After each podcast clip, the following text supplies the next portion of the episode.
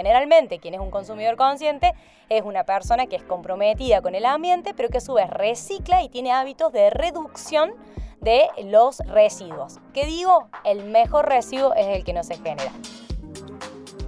¿Qué es la economía circular? ¿Podemos consumir de forma responsable? ¿Cómo cuestionar nuestros consumos en un sistema que siempre nos ofrece más y más?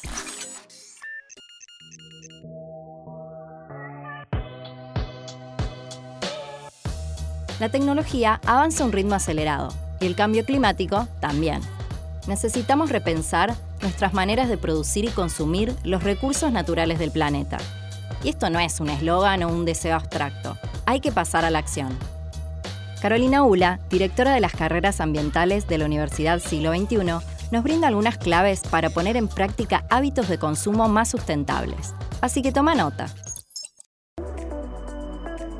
Toma nota. El espacio de Universidad Siglo XXI donde seguís aprendiendo. Ser un consumidor consciente implica más que todo una serie de acciones y de compromisos. ¿Qué quiere decir esto? Que cuando voy a elegir un producto, lo hago pensando en el cuidado del ambiente y en el cuidado de las personas. Es una compra que trasciende el valor económico, que va más allá, va a pensar en el valor simbólico que le generamos al ambiente y a las personas con esa compra. Ok, entiendo.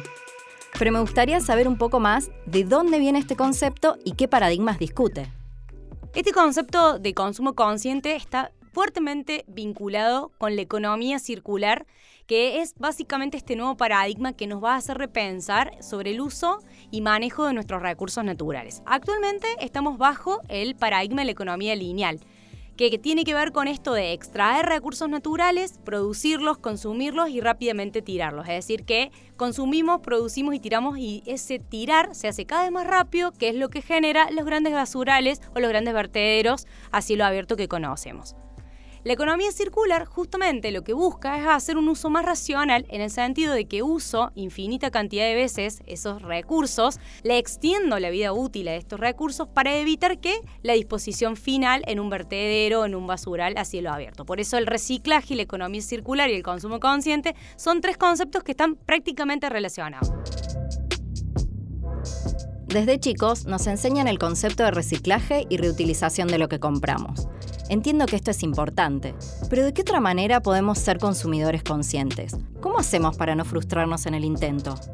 En primer lugar, tiene que ver con elegir productos que provengan de fuentes renovables o que provengan de materiales recuperados, reciclados o que provengan justamente de la economía circular. Otra de las características de ser un consumidor consciente es aquella persona que piensa que esos productos que compramos posteriormente sean fácil de reciclar o de recuperar. Obviamente que la reina del consumo consciente va a estar vinculado a la extensión de la vida útil. ¿Qué es la extensión de la vida útil? Es comprar productos que puedo utilizar infinita cantidad de veces y que van a evitar, obviamente, que tenga que extraer nuevamente recursos naturales para poder producirlos.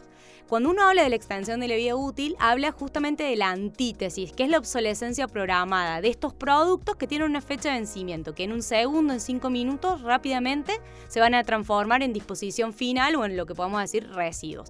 Otro tips de consumo consciente va a estar vinculado al impacto social, es decir, que la elaboración, la confección, los procesos que dan vuelta respecto a ese producto van a tener el respeto de los derechos humanos, que van a tener obviamente el respeto de las personas que van a desarrollar esa producción de esos productos. Y finalmente vamos a hablar también de que los consumos conscientes van a estar vinculados a todo lo colectivo, a lo que puedo compartir con otros. Por ejemplo, pensar en el Netflix pensar en Spotify, por ejemplo, tiene que ver con consumo consciente. Antes era un disco versus a una plataforma compartida.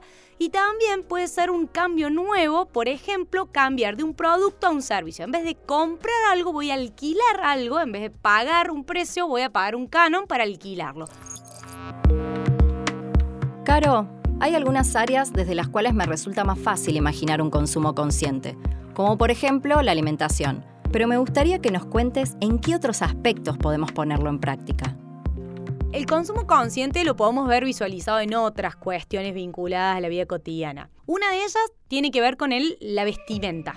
La vestimenta o la moda consciente, esta moda en donde en vez de tener tanta cantidad de ropa, empiezo a tener menos prendas de menor impacto ambiental que me duran mucho más tiempo porque el 88% de nuestras prendas terminan en disposición final. Entonces, creo que la moda consciente de tener menos empieza a ser uno de los factores más importantes. También esto de agarrar una prenda que use mucho tiempo y que es de buena calidad, ponerle algún touch, por ejemplo, para poder ponerla más moderna para el verano o para el invierno y seguirla utilizando infinita cantidad de veces. Por eso la moda es uno de los aliados estratégicos, todo lo que tenga que ver con el club de reparadores, llevar mis zapatos o una chaqueta y ponerle brillo tachas, etcétera, es una linda forma de ser un consumidor consciente respecto a la vestimenta. También la economía circular en la vestimenta se ve un montón porque hoy es muy común comprar ropa usada de buena calidad, por ejemplo, eso empezar a ver que el mercado de comprar ropa de segunda mano es una tendencia por lo tanto, el consumo consciente en, lo que es la industria de la moda está muy fuertemente vinculado. Y finalmente, el otro, que para mí es uno de los más lindos, tiene que ver con la movilidad sustentable. La movilidad sustentable es el otro pie importante del consumo consciente, la micromovilidad que es tendencia a nivel ciudades. Hoy tener un monopatín que me lleva de un lugar a otro empieza a ser algo que es común en la juventud o ir a trabajar en estos tipos de movilidades, el uso de la bicicleta, empezar a caminar más, empiezan a ser algo bastante interesante dentro del mundo del menor impacto en cuanto a las emisiones de gas de efecto invernadero respecto de la movilidad y que obviamente nos hace ser consumidores más conscientes respecto a este aspecto. La obsolescencia programada impulsó a las personas a un ritmo de compra y descarte perjudicial para el planeta. La pregunta es si esto seguirá siendo así o si está empezando a cambiar. La obsolescencia programada primeramente vino de los artefactos tecnológicos, es decir, antes uno hablaba de obsolescencia programada y automáticamente veíamos un celular, una compu y demás.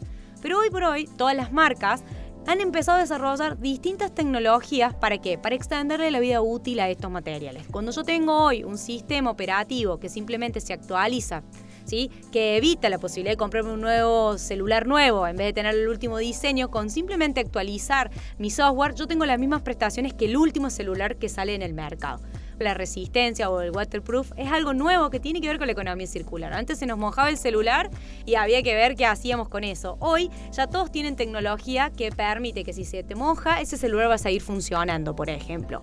Sí está claro que hoy por hoy el 80% de los dispositivos móviles terminan en un basural o en un vertedero controlado en una ciudad. El tema es que gracias a la tecnología hemos podido sobrevivir a la pandemia, con lo cual no vamos a discutir dentro del consumo consciente su no utilización, porque sabemos que tiene que ver con las necesidades del mundo actual.